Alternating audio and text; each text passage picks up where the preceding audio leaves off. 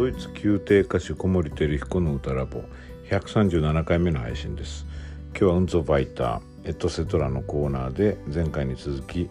ゲートの言葉についてお話しします、えー、僕がとても好きで大切にしているゲーテの言葉。それのちょっと難解な文章なので2回にわたってそれの解説をしています。どうぞお聞きください。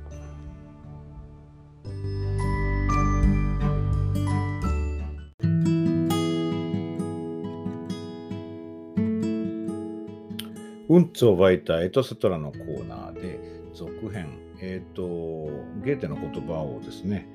えー、一応解説したとこまでで終わってたので、その続きを話したいと思います。そのゲーテの言葉というのは、えー、ドイツ語では、Wie immer die Natur ihr offenbares Geheimnis zu enthüllen anfängt. Der empfindet eine unwiderstehliche Sehnsucht nach der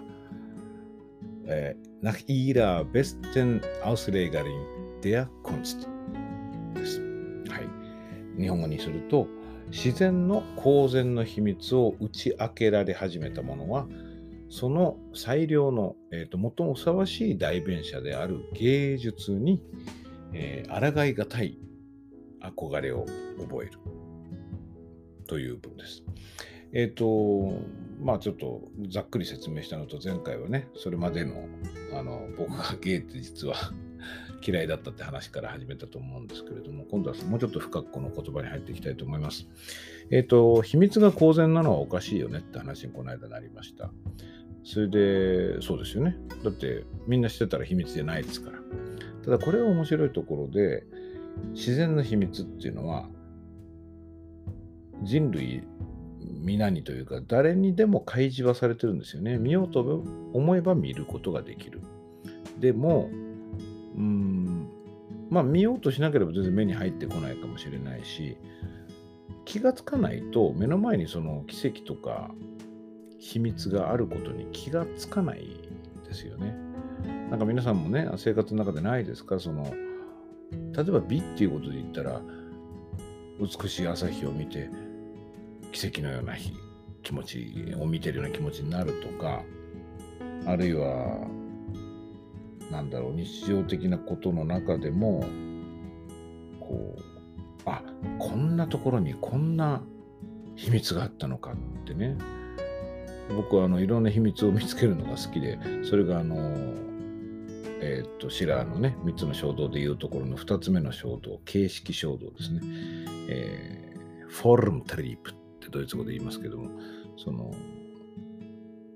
物事のこう成り立ちというか方程式というかどうしてそうなってるのかっていうことを突き止めるのが多分僕はすごく好きなんですよね。だからこんなポッドキャストやっていろんなことを解き明かして皆さんとその喜びを共有したいと思っちゃってるわけなんですけどね。だから僕は言ってみればそういうよく見つけたい人なんですよね。あのあちこちでね。些細なことでもいいと思うんですね。あの自分にとってはすごい大きいことかもしれないけども。で、それが、まあ、講座の秘密であろうと。うんと、まあ、いい例かどうかわからないんですけれども、今パッと思いついたのは、例えば僕ある時思ったのはですね、あの、僕らが例えば青っていう色を青だと思って見てますよね。青っていうのはこう、空の色で晴れ晴れとしていて明るくてなんかねポジティブな感じがすると。でも僕の目の僕の目に青と見えている色が他の皆さんにとっても青かどうかってのはこれ絶対わかんないんですよね。だってみんなその青いものを見てこれが青だよっていうわけですけどもそれが別の例えば他の B さんにとってはそれが赤かもしれないですね僕にとってもね。僕は赤だと思ってる色を B さんは青だと思ってるかもしれない。でもそれは検証のしようがないですよね。脳に直接言ってる信号だから、脳の中直接開けてみないことには、同じ犬のこと同じ名前で呼んでるかどうかわからないですよね。ヘリクスみたいだけど。でもこれ結構哲学の哲学の命題としてある話らしいです。あの、その道の人に話したら。で僕これ結構小学校ぐらいの時にはたと思って、なんてことだって思ったんですよね。で、例えばこういうことですね。これ、全然秘密でも何でもなくて、それはそうだよねって話なんですけど、気がついた時はこうガビーンとなるわけですね。やっぱり秘密に出会ったって感じがするんです。まあ、ちょっとこれいい例かどうかわかんないんですけども、そういうふうにまあ人によってこう受け止め方が違うとかそういういろんな命題につながってきますけれども、その構成の秘密っていうのはそういうものっていうのは言ってみれば自然の中にあるんだけど、ちょっと自然の向こう側に隠れてるというか、何かの表紙にそれを見ると出会える。なんかトトロみたいなもんですかね、これね。あの、トトロがこう、里山っていうかね、自然と人間のこの生活の間のところみたいなところに生息しているっていう話かなと思うんですけどね。猫バスとかね、見えない人に大人には見えないですからね、あれね。真っ黒クロスケとかね。あと、あの、水木しげるさんのあの、妖怪とかもそうですかね。あの、ゲゲゲの女房っていう朝ドラがありましたけど、あれなんかでも、なんか、そうなのかなって思うようなことありましたね。そういうものって見えるようで見えない。見たことあるけど大人になったら見えなくなっちゃったとか。で、僕ちょっとこれで例えとしてすごく思うのはですね、あの、マトリックスって映画なんですよね。あの、最近続編が出たのかなと思うんですけども、あのー、シリーズですごく人気が出たと思いますね。あの、ネオという主役を、えー、キアヌ・リーブスさんが演じて、素晴らしい映画だと思います。僕すごく面白いなと思ってで、この映画の中ではマトリックスというのは、その仮想現実として、ネオが例えばこう、首の後ろにガチャってなんかつけて、他の世界に入り込んでいきますよね。で、その一つ一つのこの世界をマトリックスって呼んでましたよね。で、世界って実はあんなもんなんじゃないかなって僕思うんですよね。例えば、僕がだから、うん、白い本棚だと思ってるものが、の向こうには実は違うものがあるかもしれないけど、僕には白い本棚に見えるとかね。仮想現実じゃないかななんて思うことがあるんですけど、まあそれが本当にそのマトリックスの映画みたいな仮想現実じゃなくても、まあさっきの妖怪の話とかと組み合わせると分かりやすいかもしれないけど、ある人にとってはこ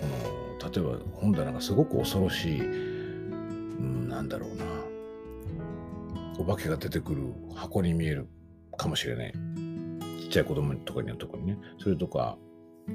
その中に入ってるものがもうちょっと現実近づけると、すごく例えば大好きな本がたくさん入ってる本棚だったらこう明るく見えたりとか、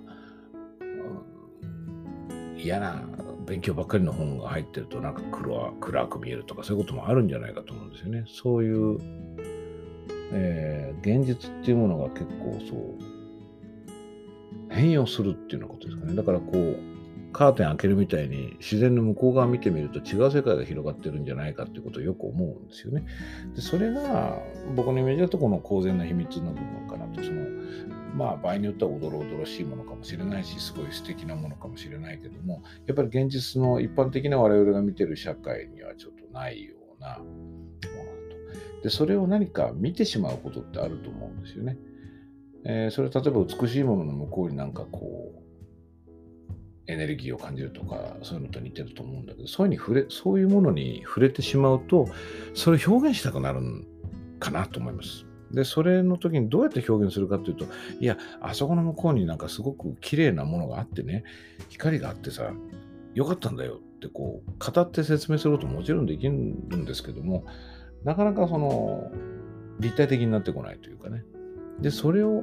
人によってはこう、絵にしてしまう。音楽作品にしてしまうってことをやってきたのかなと。で、音楽作品っていうものはやっぱりそれをいい形で伝えるから、聴いてる側がそれを再体験することができて、追想像、再現創造みたいな演奏の活動を通じてですね、いろんな人を通って、その作曲家が見た奇跡とか、作曲家が見た美とか、作曲家が見たその世界の裏裏側っていうか世界の向こう側を一緒に体験するのかなと思うんですよね。だからもうメタファーとして言葉平たい言葉ではなくてなんかもうちょっとこう立体的なイメージを伝えようと思うとメタファーにするしか多分ないんですよね。だから文学にするとこうそういうメタファーとかそういう比喩を使ったようなね暗喩とかそう。奥行きのある表現を求めたくなるし絵画だったりまあ音楽もそう。だからやっぱり僕は楽譜は窓だなと思うんですよね。その窓の向こうにあるインスピレーションをみんなで一緒に見られるといいから、向こう側を見るんじゃないかなと思います。えー、ゲーテの言葉は僕これ大好きで、これはまあまさに我々がこう芸術の説明そのものだとも思うし、でもそれって別にこう特段非日常じゃなくて日常の中にたくさん隠れてるように思うので、うん、日常の中に芸術とか美があるよねっていう話かなと思います。それをゲーテがこの一つのセンテンスにしてくれたんじゃないかなと思っています。えっ、と、これまだ展開しそうなんですけども、とりあえず2回かけて、あの、その文章の内容については説明してみました。えー、ゲーテの言葉、えー、公然の秘密、自然の公然の秘密についてのゲーテの言葉の説明の第2回でした。